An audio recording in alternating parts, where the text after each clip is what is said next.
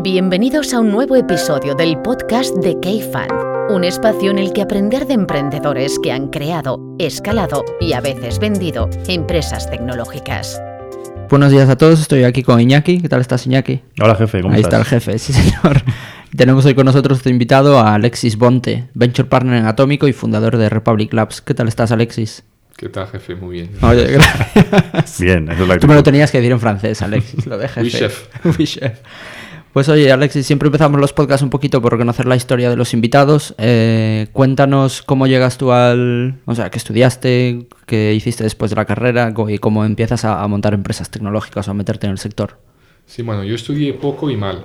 Ah, entonces, como resultado de haber estudiado poco y mal, eh, pues eh, no tenía muchas oportunidades de, de- de- de encontrar un trabajo que, que sea interesante. ¿Estudiaste aquí ya? ¿O en No, Francia? estu- estudié, empecé, yo nací en París, pero crecí en Portugal, después me fui a Francia y de Francia me fui a Inglaterra.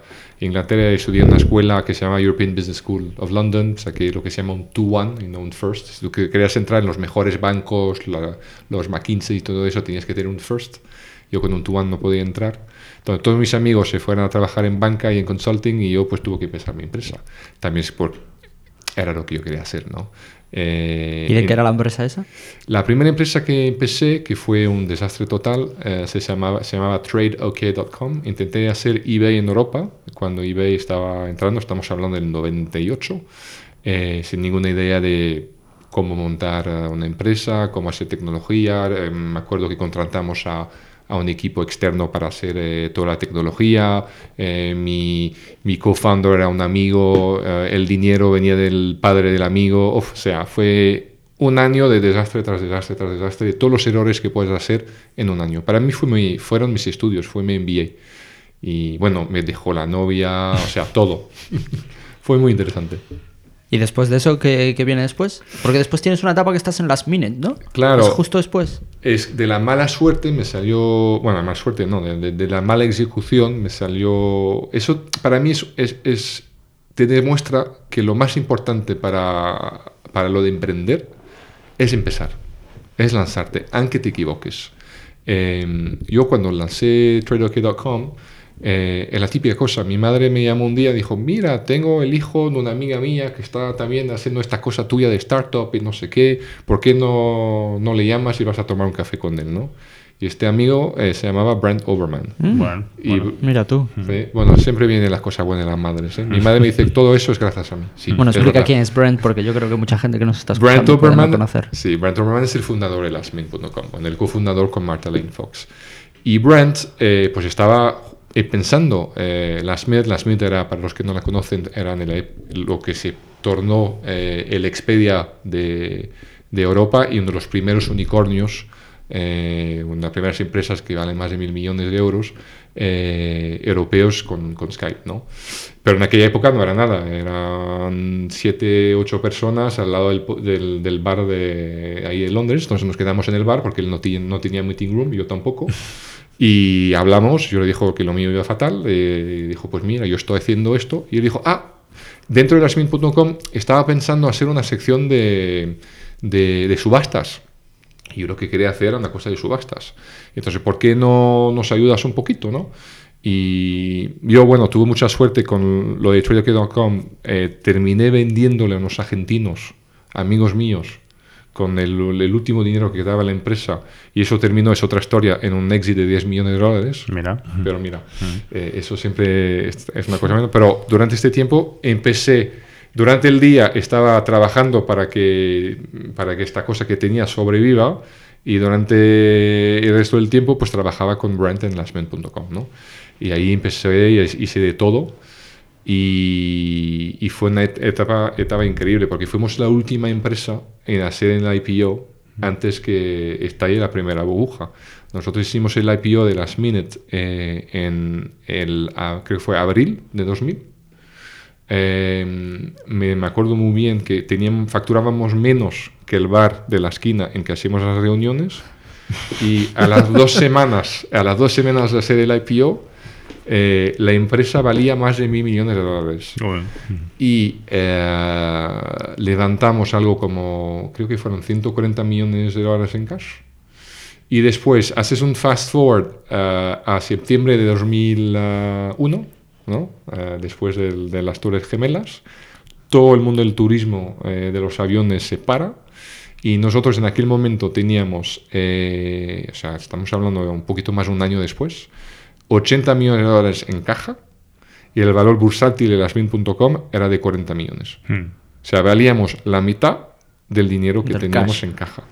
Pero la empresa seguía avanzando y teníamos un equipo que estaba haciendo cosas y nosotros, además, con este sistema de todas las compañías aéreas y todos los hoteles que se encontraban un día al otro totalmente vacíos, eh, gente que no nos hablaba, no nos contestaba al teléfono cuando estábamos llamando para, que, para poner sus productos en la web, de repente estaban totalmente dispuestos a hacer descuentos muy grandes. Claro. Y ahí es, es- es- es increíble, pero cuando más bajos estábamos, fue cuando en realidad el negocio empezó a subir. ¿Qué terminó pasando en las Minute? La terminamos vendiendo eh, a Travelocity.com, el grupo Sabre, en el 2005 y fue un éxito de 1.1 billion dollars. sí. Claro. O sea, fue uno, uno de los primeros unicornios. Fuimos unicornios dos veces. La última vez era cuando contaba. Bueno, pues do- bien vendido dos veces, entonces. Sí, sí, sí, sí. Bueno, entre tanto hubo historias que... Y, y tú en Last Minute eh, gestionaste un equipo bastante grande de personas en, en Milán, creo, ¿no? En Italia. Sí, bueno, yo en Last Minute ah, era un poco el, el- el- el jovencito mano derecha de, de, de, de Brandt y, y, y de Marta. Es una cosa que recomiendo mucho a las personas que quieren entrar en este mundo, en el mundo de las startups. ¿El qué en concreto? Eh, pues empezar a trabajar en una con alguien que respeten, porque entonces, ¿qué va a pasar? Muchas personas quieren eh, a lo mejor montar su empresa desde el principio, ¿no? Yo recomiendo, eh, búscate una startup con alguien que respecte muchos, que entra ahí, trabaja con esta persona o con estas personas y te van a dar, si, si, si eres bueno, te van a dar muchísimas responsabilidades. Yo me encontré, yo monté el departamento comercial de Last Minute.com con 22 años, Eh, a tal punto que cada quarter me llamaban porque yo era responsable casi de hacer el cuarto del- de la empresa, eh, de una empresa cotizada en el, en Nasdaq y en, el, en la bolsa london- londoniense. Eh, después me volví eh, director eh, marketing y ventas de Francia, que era una empresa que acabamos de comprar, que estaban perdiendo creo que 6 millones de euros eh, al año y me di cuenta que estaban gastando 10 millones de euros de marketing, de presupuesto de marketing, los cuales un millón era online y 9 millones era marketing, ¿no? Bueno, eh, ahí con 25 años o 24 años decidí bajar el presupuesto marketing eh, a 4 millones, 100% online, y a los 12 meses estábamos ganando dinero. Esas son cosas que no habría podido hacer en, un- en- en cualquier otra empresa. Y terminé director general de, de, de Italia. O sea, con- en Italia estábamos facturando 120 millones, tenemos 120 personas más o menos. Y yo me acuerdo muy bien, nos quedamos sin director general y Brent me dijo un día, pero tú, Alexis, eh, tú hablas italiano, ¿no? ¿Cuánto te gusta Milán? Yo digo, bueno, sí. Pensando que todos hablaban inglés. Y llegué a Milán y de las ciento y tal de personas, cuatro hablaban inglés perfectamente y todos los otros hablaban italiano. Bueno, eh, una semana de cursos intensivos de italiano y, y no hubo ningún problema. Hay que lanzarse. Yo creo que la- la- la- la clave en estas cosas es... eh, es eh, los, lo- lo- los israelíes tienen una palabra que a mí me gusta bastante, que es chopsa, ¿no? Chupsa. Eh, eh, or fake it till you make it, ¿no? Eh, y, hombre, don't fake too much, but a little bit, un poquito al principio, eh, tienes que hacerlo ¿no? para conseguirlo. Y después de esa experiencia en Last Minute, ¿cómo es la transición? O sea, ¿cómo se te da por crear Republic Labs, que es una empresa de gaming? Mira, eh, en realidad mi sueño desde pequeño, eh, con 16 años, 16 años yo estaba escribiendo eh, los business plans de la empresa de videojuegos que tendría un día. O sea, fue mi, sueño de infancia siempre. Y entonces, eh, con la suerte de, la venta de lasmin.com, pues me, me encontré en una situación en que no, necesitaba dinero por, por, por bastante tiempo y en que podía montar lo que, pues, lo que me daba la gana, un poco mi sueño, ¿no? Y empecé a hacer un poco de angel investment, como lo hacen muchos de, de los uh, first time entrepreneurs, como lo hacen muchos los first time entrepreneurs en sus primeras inversiones angels, eh, no como Iñaki, que ha sido brillante, pues yo lo hice bastante mal. Yo, yo también he hecho grandes cagadas. Eh, pero aprendí también mucho y siempre cuando estaba haciendo esa dirección estaba buscando a alguien que me pudiera ayudar a empezar este pues un estudio de videojuegos porque tenía una idea muy clara de lo que quería hacer. Quería hacer un, un juego que me gustaba mucho de pequeño, eh, que se me sigue gustando, que se llama Civilization, y yo quería hacer una versión online de Civilization. En aquella época había piratería, tú comprabas una caja y yo pensaba que los juegos podrían ser gratuitos en Internet, o sea que con distribución mundial del día 1, y pensaba que el concepto de Civilization era muy bueno. Entonces, hasta diseñé yo el juego de Republic. Es el primer juego que he diseñado y de todos los juegos que he diseñado es el único que ha funcionado. Pero este funcionó. ¿En qué momento estaba ahí el, el mundo de los juegos? Estaba mirando cuando se, cuando se montó Supercell. Mm, Fue ¿Qué- mucho más tarde. Sí, fue más tarde, sí, ¿no? Sí, sí, sí, no. En, 2000, en 2007 eh, solo el free to play online de existía en Asia eh, y un poco en Alemania había dos empresas así que hacían un poco de free to play con juegos bastante básicos. Eh, una se llamaba Gameforge y la otra se llamaba Big Point, creo. Y no había casi nadie. Entonces fu- fuimos de los primeros en hacer un juego de browser eh, en free to play. Me quedo Con, con lo que era es muy innovador. Sí. Una de las cosas que siempre preguntamos aquí es why you, why now. Why you es muy fácil, ¿no? Porque, Mm. oye, tengo experiencia en las tal. Pero en, en esos momentos de why now, en un momento innovador, ¿cómo se juega, no? Y además, luego te preguntaremos por tu experiencia en Atómico, ¿no? Que le gustan Sí. mucho los why now de cosas que van a pasar, ¿no? Pero, ¿cómo, cómo, cómo te sientes tú ante una cosa que crees que va a pasar, pero que quizá no está pasando del, todo? Sí, para mí era obvio. Eh, yo siempre jugaba a los, a los juegos, eh, me, encantaba, y siempre eh, que quería jugar un juego nuevo era muy complicado. cuando querías instalar algo, tardabas cinco horas instalándolo. Había, no sé si os acordáis, pero había pues uh, papeles para anti piratería dentro del juego, te pasaban dos caja. horas, no sé qué, si perdías el papel no podías jugar más el juego que habías comprado. Como, O sea, como los criptos. Hoy Sí, en día. los, sí, con los criptos. Como perderte el ledger, ¿no? ¿Te pasó algo, Iñaki? que nos No, no, no, no, no, pero lo del papel siempre me hace mucha gracia. No, este papel no lo pierdas. Joder, papel. O sea, era, era un desastre. Eh, cada vez que... Me, me acuerdo muy bien, salió un, un juego que me encantaba que se llama Total Rome o Rome Total War, algo así. Y sale el número 2 o, o, sea, o, una, o una seguida. Lo pongo en el, en, el, en el PC que acababa de comprar. Y me dice, tu PC no tiene la potencia suficiente para jugar este juego. Entonces, para mí estaba el sistema roto, ¿no? Y por otro lado, tienes el browser, internet, que estaba por todos lados. Y que tenía la capacidad de, para lo menos para juegos de estrategia, no digo de juegos de acción, Hmm. pero para juegos de estrategia era posible programar algo similar a Civilization y que funcione. Y que tenga otro punto muy importante, es que ya en aquella época a mí me interesaba mucho lo que era User-Generated Content, ¿no? el contenido uh, generado por utilizadores. Entonces pensé, ahora, con un equipo pequeño de seis personas, puedo montar algo y después utilizar a los propios jugadores para que creen algo más grande, ¿no? Y fue the right moment, the right time. Nosotros a, a los dos días de lanzar teníamos 30.000 personas jugando. Me acuerdo que uno de los primeros jugadores, que fue el primer presidente de España, Mm. era Julio Alonso. ¿Ah, sí? Y entonces, gracias a él, tuvimos un montón de, de gente Claro, aquí en España también y entraron un poco, diría, los primeros influencers y, y, y bueno, y así empezó todo. Porque esto lo estabas haciendo desde Londres. ¿O viniste a España? No, ¿Dónde en aquella época vivía en España. Eh, vivía en España, pero el equipo técnico estaba en Rumanía. Eh, yo, yo vine a vivir en, en España en 2007 y hasta el 2016. Me fui, me fui hace, hace ¿Pero porque, años. porque te casaste o algo? ¿Viniste aquí? O porque, Yo o- vine a España por amor, sí. Me casé con una española fantástica y me dijo... La conozco. Aquí vienes. Oye, Alexis, ¿y en esos primeros business plan que estabas haciendo ya tenías claro que ibas a ser free to play? Porque el free to play ha evolucionado muchísimo desde entonces, pero como decía Iñaki, era algo muy, muy, muy nuevo por entonces. Yo lo tenía claro que iba a ser gratuito, sí. Eh, después, cómo monetizar, al principio pues, empecé a monetizar con publicidad, eh, que no funcionó muy bien. Y después empecé a decir, pues bueno, van a comprar eh, una, una moneda dentro del juego. Y me acuerdo que en aquella época, porque quería ser um, justo, solo podías hacer una compra a la semana, porque yo no quería que la gente compre demasiado, ¿no? Eh, muy ético por tu parte, sí, comparado sí, con sí, lo que poco, pasa hoy en poco día. rentable, ¿no? Sí. Sí, es muy ético y muy poco rentable. Eh, El día en que, en que entraron los primeros inversores que nos unió, me, me explicaron que a lo mejor era, era, era Una hora semana de- era mucho, ¿no? Era hora de cambiar. Ah. Pero sí, te- sí levantaste financiación, ¿no? Acabas de decir inversores. Levanté financiación. Mira, eso es, es un poco un, un ejemplo. eh, otra razón por la cual trabajar con alguien, con una empresa, con un emprendedor de éxito para empezar, te puede ayudar después cuando montas tu propia empresa. ¿no? Yo cuando eh, decidí montar eh, Republic Labs, eh, la primera persona que llamé fue a Brent. Y le dijo, mira Brent, eh, yo voy a empezar esta empresa y no sé qué. Y me dijo, ah, muy bien, ¿cuánto necesitas? Le dijo, pues pienso, pienso levantar 500.000 euros, ¿no? que en aquella época era bastante dinero, estamos hablando de 2007. Y me dice, pues muy bien, yo te pongo, te hago tu primer check y esas son las personas que, que puedes llamar. ¿no?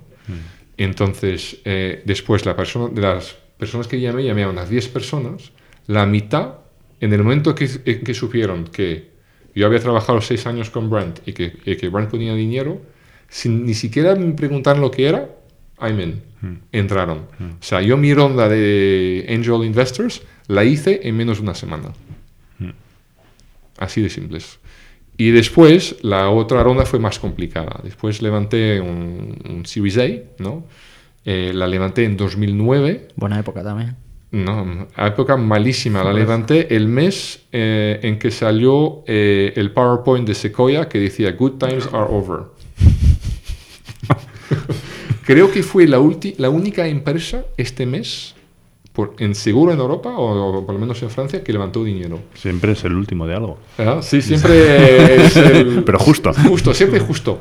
Eh, pero eso fue, pues mira, yo creo que tuve reuniones con mínimo 44 VCs diferentes, de los cuales 42 me dijeron que no. Dos me dijeron que sí, y uno de los dos, que no ser quién es, pero es un muy grande, me hizo un term sheet y el día de la firma me lo quitó. Oye, ¿y cómo se gestiona tanto no? Aquí nos escuchará gente que vaya a levantar financiación. Cuando llevas 42 nos, ¿dónde está el, dónde está el no, no? Es decir, ¿hay que esperar al décimo, al 20, al 30, al 40? Hay dos maneras de gestionarlo. Eh, yo creo que primero enten- tienes que entender por qué te están diciendo que no. ¿no? Y tienes que entender, hay dos tipos de no. Hay, bueno, tres tipos de no, de no. Hay el no del tío que no te ha escuchado, que no tiene ni, ni- ni idea, y eso no vale nada, y hay muchos. Que es difícil verlo, ¿no? Desde el lado del emprendedor, ¿no? Sí. Porque siempre la excusa es la misma. No, bueno, por ahora no, pero ven más tarde. Sí, ¿no? pero yo a ahora veces- que conozco el lado del VC, Sí. eh, muchas veces eh, el no es porque no le interesa de verdad, está, haciendo, está buscando información para otra cosa, o sea, hay que saber un poco, un poco de cuidado, ¿no? Eh, después hay el no, pero motivado, con una persona que ha entendido de verdad lo que estás haciendo y, que te, y que te da la información, ¿no? Y que dice, mira, te estoy diciendo no por esto y esto y esto, y o no estás nada de acuerdo y piensas que la persona se está equivocando y lo, pero lo averiguas, lo piensas y a lo mejor si crees que no hay que cambiar de curso, no cambias de curso porque muchas veces la gente no ve lo que tú ves. ¿no? O puede ser que la persona lo que te está diciendo pues te pueda ayudar a mejorar lo que estás haciendo. ¿no? Y ese es el no que yo diría útil y, y que, y que vale mucho. Y eso fue muy interesante. ¿Y los tuyos cuáles eran? ¿Qué tipos de nos eran? Ah, sí, O habría mucho- de todo, ¿no? Sí, Pero- había de todo. Yo tuvo, yo diría la mitad de los nos eran unos nos de que no valían nada. Y diría que te- una docena de nos, pero con, con información, o para mí no, pero a esta persona le pueden inter- interesar. Donde más útiles los nos fueron a- fue en mi Series B después, pero en, cuando fui a Silicon Valley. Y, y esas personas cuando dicen que no, pues pues sigues con ellos. Dijo, mm, tres meses después vuelves y dices, pues mira, lo, ¿te acuerdas que me había dicho? Pues esto lo, lo he cambiado, esto está mejor, esto así. Y vas construyendo una relación a partir de nos hasta que digan que sí. Pero a la vez te puedes quedar sin dinero. Mira, a mí me pasó muchas veces, infelizmente, eso, cada, todos los emprendedores tenemos todos una historia de que he pagado los sueldos con mi tarjeta de crédito, que no sé qué, que no tenía dinero para pagar a la escuela a los niños y infelizmente son historias verdaderas.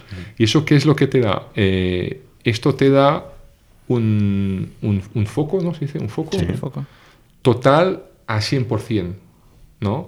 Y para mí, no sé si, si es correcto o no, pero llego a un estado mental en algunos momentos en que la situación es tal que no hay otra, que eso solo puede salir. Y curiosamente, cuando estás con, en los ingleses dices, you're back against the wall, ¿no? Y a mí casi siempre he terminado levantando dinero, eh, vendiendo mi empresa, etcétera, o cuando estaba con el back against the wall o cuando salía de una situación de estar con el back against the wall. Porque esto te, te fuerza a estar totalmente focal- focalizado en lo que de verdaderamente es importante. Y cuando llegas en este momento, eh, pues curiosamente e- empiezan a hacer las cosas correctas. Pero yo te diría, Alexis, que el riesgo está, cuando hablemos desde este lado de la mesa, Mm. en que escuchamos muchas veces un Alexis que le ha salido bien y que te dice, no, joder, yo, yo apreté tal y me salió, pero hay gente que nunca le llega a salir bien y a veces ha empujado tanto la, la situación que, que puede llegar a afectar a, a lo que tenga a su alrededor, ¿no? Y me da igual que sean los ahorros de toda su familia. Sí. O sea, entonces, ¿dó- ¿dónde está ese límite, no? Porque habrá gente que nos escuche que dirá, ya, joder, yo como Alexis, pero sigo intentando y cada vez estoy en una situación más desesperada, estoy against the wall, lo que quieras, Mm. pero no salgo. Voy a terminar, porque yo creo que también hay mucho mucha filosofía aquí de que hay que, hay que empujarte de, fuera de tu, de, tu barrera, de tu zona de confort, ¿no? Pero, pero llega un momento que igual la zona de confort es la muerte, ¿no? Entonces, ¿dó- dó- ¿cómo se, cómo se diferencia? Es difícil, ¿no? Porque Sí. además a ti te ha salido, ¿no? Sí, a mí me ha salido. Y, y- pero me ha salido, pero también hay historias, muchas historias de, de emprendedores que están totalmente deprimidos. Eh, hay, hay, hay verdaderos problemas de mental health, no cómo se dice, de- sí, sí, en- sí, sí. entre los emprendedores. Y, y te puedo decir que es muy, muy, muy duro. ¿no? Yo creo que cada uno tenemos un, un límite eh, un poco diferente. No te voy a decir que los emprendedores que les sale bien pues son un superwoman, un superman, que tienen más límite, pero sí al- algo de coraza tienes, ¿no? Tienes un poco más de, de aguante, ¿no? A, la- a la presión, diría, psicológica eh, habitual. Ahora, eh, para mí el límite es muy claro. Eh, el límite es el momento en que te vas a poner en, en- en una situación en que eh, afectas a la vida de los demás, eh, no les estás pagando el sueldo o te pones en si- situación que potencialmente si sigues por este camino te puedes, puede tornar ilegal. Eh, esto es más difícil que te pase en Estados Unidos. Entonces, en Estados Unidos, porque hay un bankruptcy law que es muy protector eh, de los emprendedores. Entonces, ahí los emprendedores van hasta fondo, fondo, fondo y cuando quiebran, quiebran. En España, yo diría que hay que ser bastante más prudente porque todos sabemos que si en España se hace bancarrota, tu vida se acabó. Te tienes que ir del país. Eh, entonces, yo creo que hay que el límite es con criterio. Yo, por ejemplo, tengo te- siempre en esta época tenía, me acuerdo, un piso y para mí mi seguridad el día en que tenga que vender el piso, paro. Ya. Entonces siempre tenía esto. Entonces todo, cada uno tienes que tener tu... Entonces Tú te lo definirías a priori. tú lo defines a priori y dices, ese es mi límite.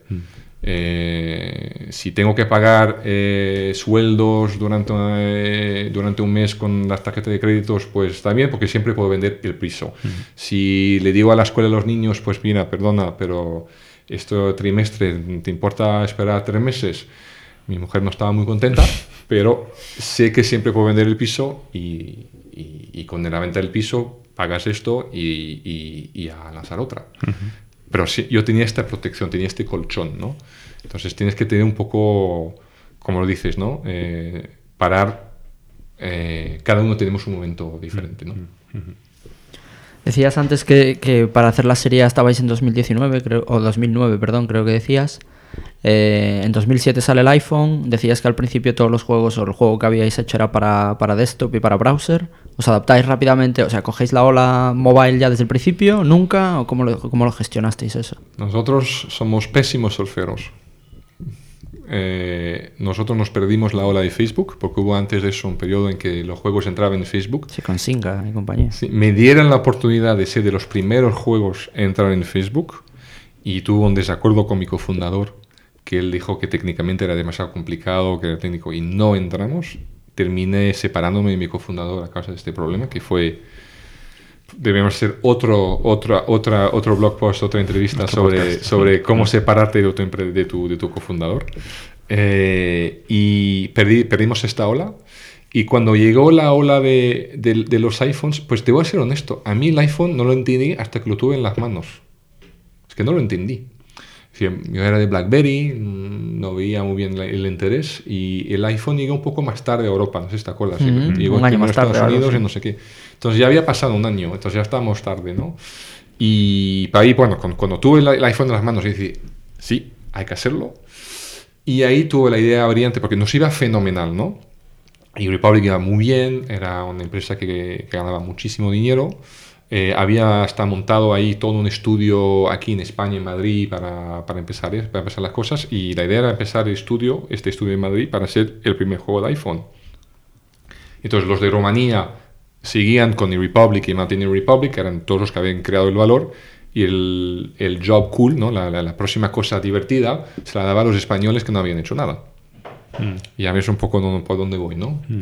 Entonces monto aquí una equipa fantástica, con una oficina fantástica aquí en, aquí en España, todo financiado por, los, por el equipo de Rumanía. Hacemos un juego increíble, mi, mi sueño era hacer XCOM en free to play para, para el iPhone, hacemos una cosa fantástica, dos años, cuatro millones de presupuesto.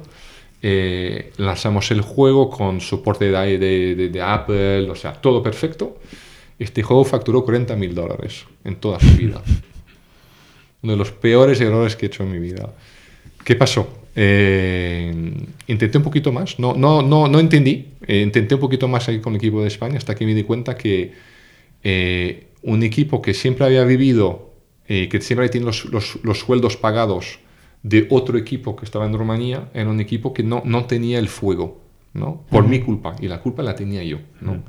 Y entonces hice cerrar el estudio aquí en, en, en España, fue muy duro, y empezar a partir de Rumanía, pues otro juego eh, de móvil con el equipo que, con quien yo había hecho e-Republic. ¿Y ese salió bien? Y este salió bien. Y a partir de ahí hicimos otro y otro y otro y otro y, y hasta que... Y cuenta un poco por qué Rumanía.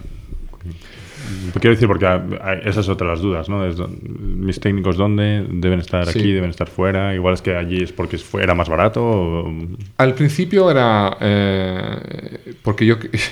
Porque yo, yo, yo fui a Rumanía en, por primera vez, creo que en el año 2000, 2001, a ver cosas un poco. Mi padre hacía cosas de inmobiliario, entonces fui a ver para ser inmobiliario y me di cuenta que había unos desarrolladores muy buenos. Mm. Y, y es verdad, costaban menos eh, que otras partes de Europa. Entonces fue una de las razones, al principio fue por una razón puramente de encontrar a la persona que me parecía adecuada y una razón de coste.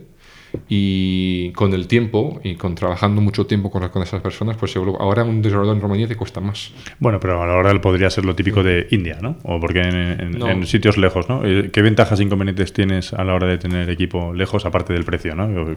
¿Qué recomendarías tú? O directamente Yo- dices, yo no lo volvería a hacer. Yo no lo volvería a hacer. Hmm. Yo creo que si eh, hubiera empezado desde el principio eh, con un equipo eh, en el país donde yo estaba, con, hubiéramos ido mucho más rápido y no hubiéramos, no, no hubiéramos perdido la ola de Facebook y no hubiéramos perdido la, la ola de, de los móviles. Hubiéramos hecho mucho mejor.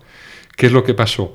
Es que fue mucho más difícil, mucho más duro y lo que a lo mejor podría haber construido en tres años o cuatro años, pues tardé siete años en construirlo. A los siete años sí que tenía el equipo en Rumanía, que es un equipo que puede romper todo y que nos permitió montar una empresa que pues, nos pudimos vender a Stillfront en muy buenas condiciones y que ahora es parte de una empresa muy gorda, cotizada en bolsa eh, eh, y que va a ser el próximo unicornio. Eh, pero 10 años para llegar a esto. Y yo creo que lo hubiera hecho más rápido. Eso, eso es otra, ¿no? Siempre los, los años que se tardan en montar una empresa, ¿no? En- Claro. Y, en, y en- en hacer algo relevante o venderlo o lo que sea, ¿no? Ujú. ¿Y ¿Cuánto dinero llegasteis a levantar, Alexis? Que decías antes sería Serie B. En el Seed, eh, no, perdona, Friends, Family and Fools eh, fueron 200.000, eh, la mitad más o menos mía. Eh, el Series A fueron 500.000.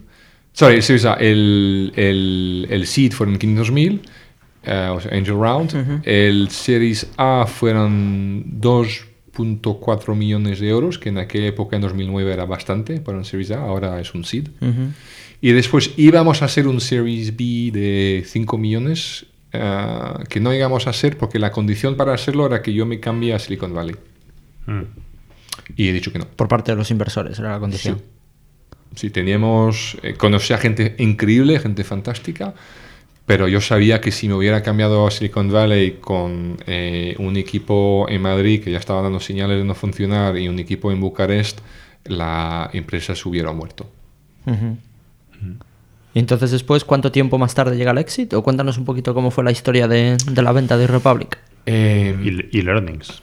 Y learnings. Eso, sí, sí. Eh, Que viviste también la venta de las Minute, por lo que decías antes. Sí. Bastante de cerca. Sí, sí, sí, sí, vi la venta, una venta fallida por mucho menos y una venta conseguida por Tienes mucho tres, más. tres exits o tres, Sí. uno de ellos medio Sí. exit. No, mira, la, la, la, la de Republic fue, fue muy simple. Eh, después de todas esas, esas peripecias, todas esas dificultades, ¿no? finalmente conseguimos hacer un primer juego que funcionaba en móviles, pero los Supercell y todos los demás estaban mucho más adelante, ¿no? Y yo los conocía, yo, Ilka y todos estos, los fundadores, o sea, empezamos casi, ellos- inclusive algunos de ellos empezaron después de mí. Em, y lanzamos un segundo juego que también funcionaba y funcionó un poquito más que el primero, ¿no? Y cuando vi que ya teníamos una fórmula que funcionaba, con los juegos que funcionaban y todo eso, dijo, ese es el momento cuando todo está subiendo, todos los indicadores están al verde, sabiendo que dos años antes, eh, ni siquiera dos años antes, un año y medio antes yo no tenía para pagar el colegio de los niños, porque me había gastado todo el dinero que había ganado con las Minute en inversiones malas de Angel, en eh, no tener sueldo en mi empresa durante mucho tiempo, que es un error, eh, y otras cosas de ese tipo, eh, pues me di, me- me di cuenta, bueno, esta empresa ahora hay que empezar el proceso de venderla, ¿no? O sea, lo empiezas dos años antes. Lo No. empiezo... eh, ¿O ¿Cuánto a- tiempo recomendarías empezarlo antes? Yo eh, decidí que esta empresa la iba a vender dos años antes y empecé a buscar eh, oportunidades de cómo puedo crear la oportunidad un año y medio antes. Ok. Y con los indicadores verdes que decías. Con los indicadores verdes, sabiendo que iba a vender otro juego que iba, que, que iba a funcionar y todo esto. Y, y después eh, el aprendizaje es muy simple. es, eh, a, a la niña fea nadie la quiere, a la niña guapa todo el mundo va por detrás de ella, ¿no? Y entonces, y para ser una niña guapa tienes que tener al menos un novio, ¿no? Y entonces eh, mi prioridad fue buscarme un novio.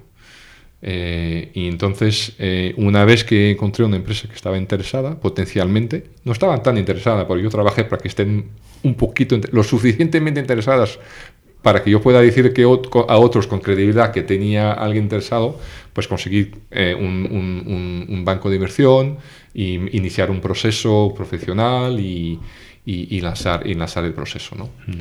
Eh, pero fue, eh, yo diría que en, en los nueve meses eh, antes de la venta, yo solo me dedicaba a esto y nada más. Y Era el alguien se 90% ocupaba- de mi tiempo. Y alguien se ocupaba del de, dirigir el Republic mientras. Todo mi trabajo era, era crear la oportunidad de, venta y focalizarme después en hacer avanzar la oportunidad de ventas con un, un- un lear- un learning muy importante que es clave que tú seas el maestro del tiempo, ¿no?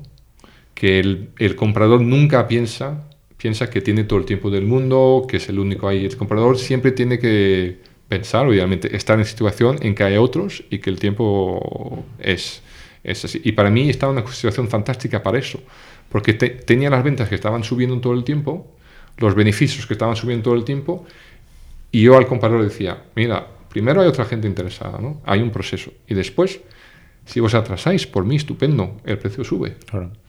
Y tú generaste, porque una de las dudas que tienes siempre a la hora de contratar un asesor o un banco es cuántos de los contactos los tienes que generar tú o te van a ayudar a generarlos, ¿no? Los genera- algunos los generaste tú, otros te los generaron, o cómo funcionó esto, ¿no? O simplemente fue el típico que te hizo el proceso, pero no, no hizo aproxima- aproximarse a gente nueva. Mira, yo quería estar súper involucrado en el proceso, porque con lastminute.com, eh, como yo en aquella época, cuando vendimos la empresa, yo estaba en Italia, yo no estuve muy involucrado en el proceso de venta. Como sabes, los procesos de ventas, y más en empresas públicas, son procesos muy cerrados, en on, on a need-to-know basis, ¿no? porque si no tienes insider information y todo esto. Entonces yo, a mí me informaron casi cuando el deal ya estaba hecho. Entonces yo, esta vez me interesaba mucho controlar el proceso del principio al final. ¿no? Entonces el asesor que yo, que yo conseguí era un asesor que yo lo conseguí conteniendo ya dos compradores interesados que había encontrado yo. Yo le dije, mira, tengo dos compradores interesados, eh, quiero, que me, quiero tener un, un proceso profesional y quiero también que me busques a otros compradores potenciales para maximizar el precio, ¿no? pero que controlar todo de, de- del principio hasta el final.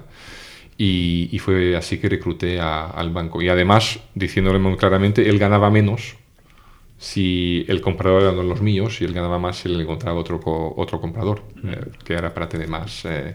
y termi- él terminó con- con- encontrando el comprador, Steelfront. Yo no conocía a Steelfront. O sea, de esos dos primeros no eran los de los, los trajo el, el asesor. No, los dos Al- primeros. Los, dos tú y el, los el dos- comprador, el asesor. Y el, asesor eh, tra- trajo tres más interesados, uno de los cuales terminó siendo el comprador. ¿Cuál fue la empresa compradora? Una empresa que se llama Steelfront, que está cotizada en la bolsa sueca, en, el Nasdaq sueco. Eh, es una empresa que factura 140 millones de dólares más o menos. de euros, perdona, unos 35 millones de euros de beneficios al año, un valor bursátil de más o menos 500 millones. eh, y, y que en la época era mucho más pequeña. Nosotros éramos una, porque nos compró hace dos años, ¿no? Y fuimos una compra importante para ellos. ¿Y qué querían de vosotros, no? Porque en este mundo del gaming muchas veces, ¿qué, qué quieres, no? Porque cuando tienes juegos que funcionan muy bien, eso tiene un tiempo durante el cual empiezan a decrecer. Eh, por otro lado, hay gente que es muy buena. ¿Cuánto te involucran a ti para el futuro, no? Porque ahí siempre está, ¿no? Es cuánto me pagan ahora, cuánto tiempo tengo que trabajar, cuánto queda en mi equipo, cuánto... Todo eso seguro que es relevante y, qué, recomendaciones das en esto tú. La cosa que la gente no entiende muy bien de, de- de los juegos y principalmente los juegos free to play es que aún piensan de cómo se pensaba en la industria de los videojuegos antes, ¿no? Que tú sacas un juego y es un éxito o no es un éxito y después al próximo y al próximo y al próximo, ¿no? Y si, y si durante dos años no tienes ningún éxito, pues estás muerto, ¿no? sí. Eh, la industria del free to play es totalmente diferente. Eh, tú sacas un juego, lo sacas bien y si es un éxito, pues es un éxito para los próximos 10 años o más. O sea, es- ya, ya esto ha cambiado, ¿no? O sea, Eso aquí la estoy cagando yo en lo que acabo de decir, ¿no? Es decir, que, que tú lanzas algo y si va bien, va a ser un cash cow mucho tiempo. durante mucho tiempo. es, eh, es la diferencia, diría, entre el cinema ¿no? y Game of Thrones. ¿no? Eh, no, no tienes un número de seasons infinito, pero tienes bastantes. ¿no? Y entonces lo que les interesaba es que nosotros sabíamos hacer un cierto tipo de juego, que son juegos de estrategia. Eh, ya llevamos el, pues el, el cuarto juego de estrategia eh, con éxito. Teníamos juegos que tenían... Y Republic llevaba 10 años ya de, de- de vida. Eh, era un juego que sigue funcionando, que sigue teniendo beneficios y todo esto. Eh, un- nuestro último hit, que se llama, un juego que se llama War and, War and Peace, que salió hace casi dos años, tuvo su mejor mes el mes pasado, ¿sabes? Entonces, son, ellos lo que compraban eran eh, pues un portafolio de juegos eh, que funcionan con un revenue, un EBITDA, entonces al final son- es un múltiple de EBITDA o múltiple de ventas, y un equipo que tiene la capacidad de pues, hacer más juegos. Y dentro de un grupo más grande, al hacer un roll-up, pues a lo mejor nosotros no sabemos hacer user acquisition muy bien, ¿no? Pues eh, ellos tienen un estudio que es muy bueno en user acquisition, entonces aprendiendo del estudio de ellos, nosotros aprendimos hacer user acquisition de nuestros propios juegos y entonces subir un poco todo.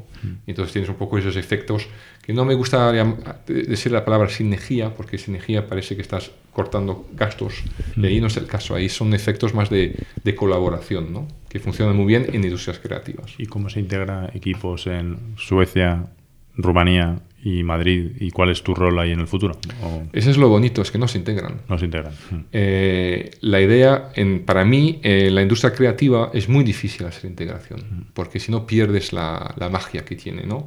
Entonces, eh, la idea es que todos los emprendedores, eh, yo por ejemplo, yo cuando vendí Republic, acepté eh, un pago eh, mitad en cash, mitad en acciones eh, de la empresa. Entonces, yo ahora soy... Hemos visto la cotización y ha subido mucho y estamos muy contentos. Muchas gracias. Entonces ahora soy uno de los principales accionistas de Steelfront, ¿no? Pero solo se lo ha pasado a todos los demás. O sea, todas las otras empresas, prácticamente, prácticamente todas que hemos comprado, también han hecho ese trato. ¿Qué, qué pasa? Entonces que los emprendedores o los equipos de management pues se quieren quedar. En la- en- en- entonces tenemos como ahora 11 estudios, cada, cada estudio tiene un equipo que está súper motivado y que es muy empresarial.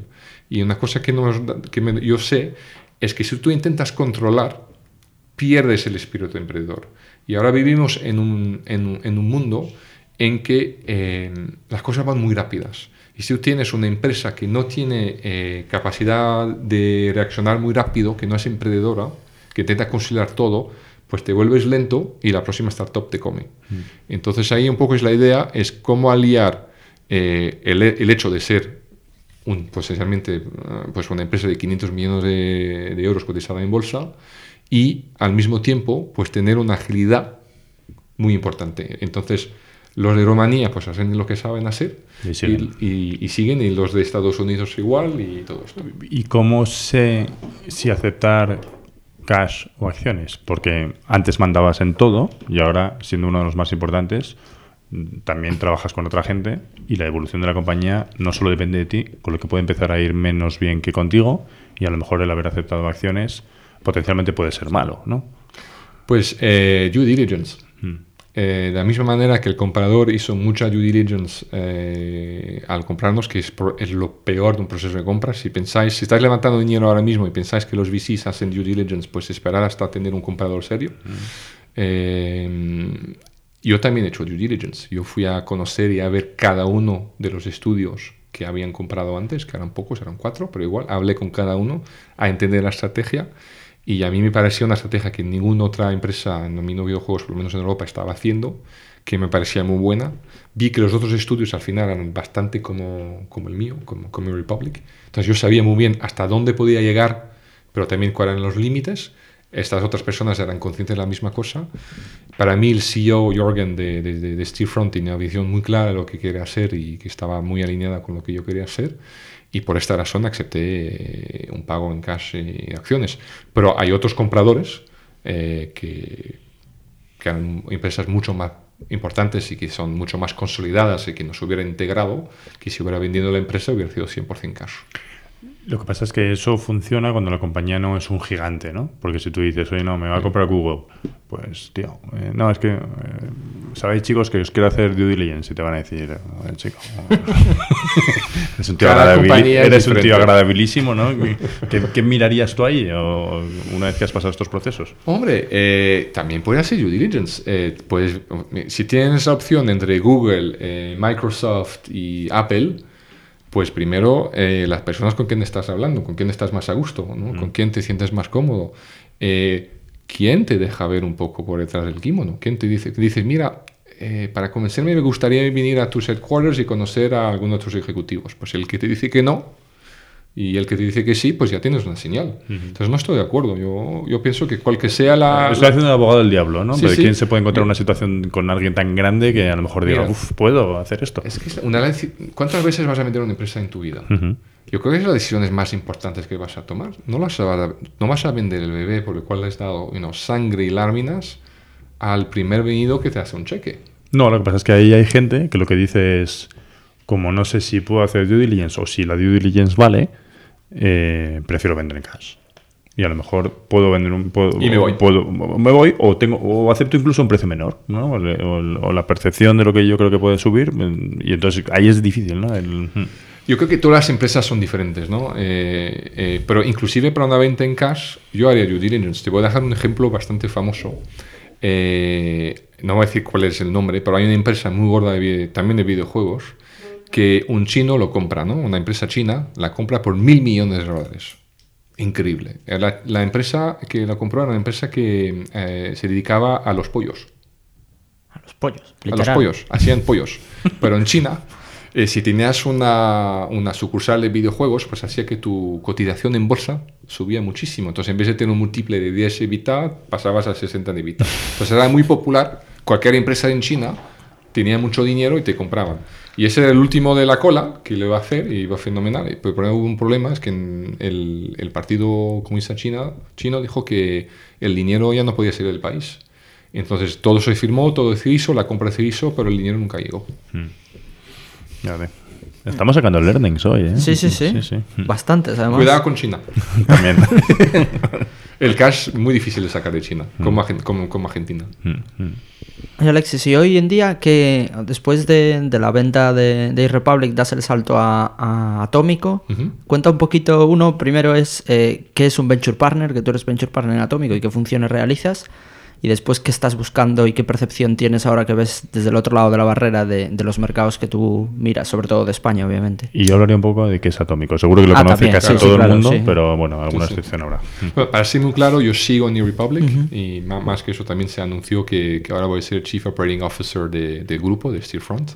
Entonces yo sigo operativo, eh, que para mí es muy importante. Pero en paralelo, cuando yo vendí Republic, cuando las condiciones de la venta eh, era que yo también quería, eh, pues, eh, pues un poco abrirme los horizontes, ¿no? Y ver otras cosas. Y entonces, como parte del deal es que yo podía pasar, dedicar una parte de mi tiempo a ser venture partner en un fondo de capital riesgo. Ya sabía cuál era- iba a ser, porque iba a ser Atómico, porque ya conocía a Niklas eh, Zenström, que es el fundador de Atómico, que además me ayudó con algunos consejos en la venta. Que hizo, y que hizo una cosa llamada Skype. ¿no? Sí, un pequeño, pequeño- él tuvo una- una- un pequeño exit Skype. Eh, entonces algo conocía de- del proceso de venta también. Y, y entonces fue, fue, fue muy, buena, muy buen consejo. Entonces, y en la época, pues eh, Atómico es, es un fondo eh, que fue pues, montado por, por, por Niklas y, y por Matías. Eh, Niklas, como fundador de Skype, le pasó a otra escala un poco lo mismo que me pasó a mí. Siempre le decían que nunca había haber una empresa de Internet seria en Europa, que tenía que ir a Silicon Valley, que eso de Skype en Europa nunca, nunca iba a funcionar. Le fue muy difícil levantar dinero. Eh, y entonces él cuando me dio Skype dijo, eso no puede ser. Yo creo que las buenas empresas pueden estar en, cada, en todos los lados. No hay ninguna razón por la cual no podemos tener unicornios y decacornios y, y el próximo Google y el próximo lo que sea en Europa. ¿no? Entonces, él fundó eh, Atómico con, con, con, esta, con esta idea. La segunda idea, que es verdadera, es que muchos de los VCs en aquella época, ahora no, no es el caso, Iñaki, por ejemplo, es, es, es un ex emprendedor, pero muchos de los VCs pues eran fundados por gente que no tenía ninguna idea de cómo fundar una empresa, de qué era una startup, de cómo funcionar, eran banqueros, eh, consulting, este tipo de cosas. Y entonces él quería tener un, fondo europeo eh, importante que sea liderado y, pues, por fundadores, ¿no? que tenga una experiencia de fundadores. Eh, entonces, todo eso son cosas que a mí me, me hablaban muchísimo y me, me, siguen hablando mucho. Y, entonces, eh, Atómico tradicionalmente siempre ha sido muy fuerte en los países escandinavos y en Inglaterra, en muchas inversiones muy buenas en esas regiones, algunos también en Estados Unidos, pero en las zonas más sur de Europa, en España, Portugal y Francia, pues no tenían tantas inversiones. Entonces, un poco la idea era, en, eh, Niklas pues me pidió Alexis porque no nos ayudas en estas regiones. Y también eh, Atómico ha tenido mucho éxito en inversiones de videogames. Eh, fueron los primeros inversores en Supercell, que es Clash Royale, Clash of Clans, que fue uno de los primeros decacornios europeos. Mm. Se midió por 10 mil millones a Tencent. Mm. Y fueron también de los primeros inversores en Rovio, eh, Angry Birds, uh -huh. que es una introducción en bolsa por mil millones. Entonces hay dos unicornios en el portafolio de juegos en el portafolio de, de, de Atómico. Entonces necesitaban a alguien también con, con un poco de know-how de, de, videojuegos que, se, que, que, entre en el equipo. Y así entré. Y un venture partner que es, es muy... Es muy yo, yo, creo que depende de lo... En todos los fondos, cada fondo tiene una, un, una visión diferente de lo que es un venture partner, que es, que es bastante interesante. En Atómico es una visión que a mí me gusta bastante, bastante que un venture partner es como un partner, pero no es full time. Eh, lo que quiere decir que eh, yo me ocupo de, hacer, eh, de buscar inversiones pues, en Francia, España, Portugal, también un poco Europa del Este y también a nivel internacional en verticales como, como videojuegos, pero no hago esto todo el tiempo. Lo que quiere decir que tengo una put que no es el mismo un partner full time, eh, pero a lo mejor tengo una visión que es un poco diferente, que puede ayudar y tengo una, una, experiencia operacional que me da una cierta credibilidad con los emprendedores. O sea que además, para dar, además de darle esa visión sobre una industria que tú eres experto, lo que haces es ayudarles a cubrir una zona que quizá ellos no, no, no tienen ¿no? Con, sí. tus, con, tus, conexiones. Es decir, que si yo soy un emprendedor en alguno de esos países y quiero buscar funding en, en, en Atómico, lo suyo es que tú seas mi primer, sí. mi, mi, mi, primer punto, ¿no? uno de ellos. ¿no? Sí, seré un, o tu primer punto, uno de ellos, y puede ser que tú eres un, no sé, un fundador de eh, una empresa de inteligencia artificial y me lo vas a mandar. Yo sé más o menos cuáles son los criterios que estamos buscando, pero no voy a ser tu interlocutor principal, uh -huh. pero voy a decir a, por ejemplo, Siraj, que es uno de los partners de la empresa que se dedica más en, en AI, que ha hecho una inversión en GraphCore, que es eh, el nuevo unicornio -huh. europeo, -huh. eh, y, y, sé lo que Siraj está buscando y, te, y, y, si me parece interesante, pues te pondré en contacto con Siraj. Soy, soy un glorified filter.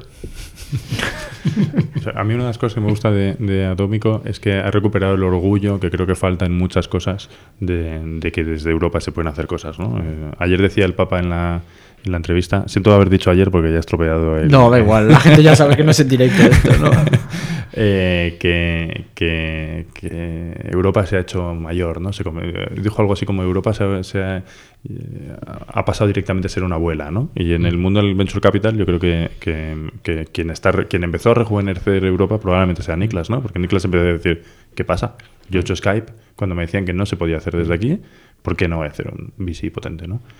Cuéntanos un poco más de em, eh, qué, qué- qué momento suele invertir Atómico. Da igual que estemos en Keyfan, pero hacemos Sí, sí, sí, publicidad no, también de otros fondos. No, no, de no, y- Cuando estáis levantando tanto, qué tipo de, qué tipo de compañías, qué... Te explico un poco. Y, y- y también vo- voy a seguir un poco sobre lo que lo que decías. Eh, yo creo que ahora eh, Europa es un sitio mucho mejor, infinitamente mejor Hmm. que Silicon Valley seguro para montar una startup o para ser un fondo de capital de riesgo. Sí. Mm. Porque el talento eh, está, el talento es más fiel. Eh, las valoraciones en París ya han subido bastante, pero en general siguen siendo mm, razonables, lo que es bueno para, para los VCs. Y hay acceso a dinero, acceso a know-how, acceso a todo. Entonces yo creo que es un, es, es un muy buen momento. Y estás ven- estamos viendo cada vez más VCs americanos que ya no te dicen vente a Silicon Valley, se vienen aquí con las maletas a, a buscar oportunidades. Y eso es una señal muy fuerte. Porque esa es gente que antes, hace 5 o 6 años, no se movía a más de 20 millas de, de la oficina. ¿eh? Entonces es un cambio importante. Eh, Atómico. Eh, Atómico es un fondo de 750 millones de dólares, entonces es bastante importante, de los más importantes en Europa. Creo que es como single fund, quitando SoftBank, que no sé muy bien dónde es, y es otro tipo de, otro tipo de cosa, creo que es el más importante. Eh, nosotros estamos buscando eh, inversiones, lo que llamamos Series A and Beyond, o sea, a partir de Series A hasta más tarde. La Series A de la cual estamos hablando serían casi Series B en, en España, porque son Series A de 5 millones de euros, 4 millones de euros mínimo, ¿no? Que aquí son, las Series A suelen, suelen ser aún un poquito ma- más, pequeñas. Eh, buscamos invertir en empresas que están por o que han eh, encontrado el product market fit, o sea, que podemos ver allá unos KPIs, un equipo que empieza a estar formado, porque así sabemos que podemos ponerlos eh, pues nuestro know-how para ayudarles a escalar a nivel internacional. Y, y el filtro es muy difícil, eh, porque claro, nosotros eh, cada inversión tiene que tener el potencial de tener un éxito de mil millones o más. Y entonces eh, eso hace que hay muchísimas empresas que son muy buenas, pero está muy claro que el equipo fundador o que la oportunidad de mercado, no sé qué, son empresas que van a ser muy buenas, que pueden ser un éxito de 50 millones, 100 millones, 200 millones, pero que no son para nosotros. Lo que hace que es bastante difícil encontrar las empresas que, que, que funcionen y lo que hace que nosotros trabajamos muchísimo eh, con los fondos locales. Eh, porque claro, no podemos tener gente por todos lados, entonces lo que hace que trabajamos muchísimo con, con Keyfund, por ejemplo, y siempre estamos mirando lo que nos mandáis. ¿Y cómo ves las cosas aquí ahora que tienes la perspectiva desde el otro lado y de ver también Francia e incluso Londres, otros mercados más maduros? ¿Cómo ves las cosas aquí en España, Alexis? Yo creo que eh, muchos de los fondos se están focalizando demasiado en Francia, demasiado en París. Los Que hay- fondos grandes europeos, Sí, dices. Que hay una pequeña burbuja ahora mismo. en- y, y- y yo soy el la persona que ha hecho la única inversión de Atómico en Francia. ¿no? que es OBB, que es una empresa de videojuegos. Igual, una- igual fue la última y a partir de aquí se desmorona. Como Claro. las anteriores veces que has hecho cosas. Debería ser una señal, tienes razón. Puede tienes ser. razón. Díselo a Niklas. Sí, sí. Y, y- y yo creo que nos estamos focalizando demasiado en París y no suficientemente en, en- en- en España y Portugal, donde creo que están surgiendo oportunidades muy interesantes con eh, valuations eh, que, siguen, que siguen siendo razonables. Y algunos más listos, algunos americanos, están, están mirando con mucho cuidado y estoy un poco sorprendido que parece que a los europeos le- les cuesta más. Sí, hay excepciones, ¿no? Pero Hay excepciones. También es verdad que hay algunos que están, están mucho, ¿no? Porque Sí. sí, hay varios ejemplos. ¿no? Mm, mm. Pero entonces yo creo que va a ser los próximos 12, 18 meses, yo creo que van a ser muy buenos para el ecosistema español. Yo creo que lo que pasa a nivel político no, no va a impactar a corto plazo. A largo plazo es otra historia. ¿Y te da miedo que se acabe la música dentro de dos, tres años? Define acabe la música. Bueno, por, quizás si el mundo entra en un, en un momento de crisis eh, como consecuencia de no sé qué, eh, se enfríe todo, o no, o eres de los que piensas que eh, esto está empezando para los próximos años y teniendo ciclos regulares entre medias, hay que seguir ahí. Yo, yo soy de los que saben lo que no saben. Mm. Yo no tengo ni idea si la bolsa se va a desmoronar mañana, en seis meses, en un año o en. Bueno, en dos- pero decía por el mundo VC, ¿no? Que a no, veces sí. parece que, Sí, que sí. sube, sube, sube, sube, sube y dices, ¿y cuándo Pero- para? O no debe parar nunca. La verdad es que, es que no lo sé. Es que lo, lo- lo único que sé es que va a subir demasiado y va a bajar y va a volver a subir demasiado y va a volver a bajar y siempre va a ser así. Y lo que tienes que hacer es estar preparado a estas eventualidades y como decías, eh, surfear bien la ola o si eres mal surfeador como, como yo, pues tener ser bueno en apnea. Es la, es la tercera vez, es la tercera vez que dices surfear o Portugal y me dan muchas envidias sus fotos en Comporta. Ah, buena zona también. Por eso. Buena zona. Pues oye, Alexis, eh, para terminar, las dos preguntas habituales que le hacemos a todo el mundo que pasa por aquí. Recomiéndanos un libro, o puede ser un blog, puede ser una publicación, puede ser un podcast, lo que quieras. Y una persona, recomiéndanos también una persona para invitar al podcast. Vale, muy bien. Eh, pues como libro eh, voy a proponer, pues que Iñaki, Iñaki me, hizo, me, hizo, me hizo este desafío, este, no sé, del El seven, challenge. el Seven Books I Love Challenge. Hmm. Muchísimas gracias. Te he puesto a trabajar. Eh, pero y el primero que me salió, muy curiosamente, porque estaba muy, cuando, cuando alguien te dice, dime siete libros, tú siempre tienes muchos y de repente dicen, pon siete y, y- y ya no sabes. Y el primero que me salió, curiosamente, fue eh, Magallanes, de Stefan Zweig. Eh, Magallanes es el- la primera persona que hizo, la, que hizo la vuelta al mundo, ¿no? Y me acuerdo que al leerlo eh, es un libro que te aprende eh, la importancia de, no sé cómo es la palabra en español, eh, resilience. Es que no sé si hay una palabra para aguante. eso. o- El aguante. Pero tampoco es aguante, ¿no? Tampoco es aguante, es resilience. resilience, ¿no? ya está. El- el- de- de- de- no es lo mismo que nunca abandonar. No, es- ni tampoco es resistencia. Tampoco ¿eh? es resistencia, es otra cosa, resilience. Y, y yo creo que como emprendedor, pues te voy a dar un ejemplo. Yo, yo creo que como emprendedor la imagen que yo siempre tengo es las películas de Rocky, ¿sabes? Como Rocky Balboa. Sí, sí. En los primeros rounds, lo único que hace es que, es que, es que, es que le están puncheando en la cabeza todo el tiempo y siempre se está le- le- lle- llevando no, puños en la, en, en la cabeza, ¿no? Y, y después de repente, al, al cabo de 10 rounds, el tío ha aguantado y le da y tiene un round fenomenal en que todo le sale bien y el tío se cae delante de él y no sabe cómo, ¿no? Pues para mí el video- la vida del emprendedor es un poco esto y Magallanes te da un poco este, esta, esta historia. Aunque Magallanes la historia es un poco triste porque se muere antes de llegar al final. Vaya, acaba mal. Lo que quiere decir, como lo decías, hay que conocer sus límites. mira, mira. Es entonces Magallanes de Stefan Zweig. Muy buen libro, además cortito, muy bien escrito, eh, un clásico. Eh, como persona para invitar a hablar, ¿tiene que ser en español? No. No, Mm, francés no sé si encaja. Inglés, que hable Inglés, que hable- que inglés. hable inglés. Inglés, sí. O por lo menos que hable inglés. Pues yo, yo, yo, yo tengo que decir que la verdad es que hay dos personas que me han influenciado mucho. Te voy a dar dos por decir Mm. Hay dos personas que me han influencia- influenciado mucho en mi, mi percurso, que, que son mentores, eh, diría, aunque la palabra no me gusta mucho. Eh, uno es Brent Oberman y el, otro- el otro es Niklas Enstrom. Entonces, yo Oye, creo que cualquiera de ellos. Cuando vengan a South Summit. O cuando, vengan a, o cuando vengan a Madrid te llamaremos. Claro.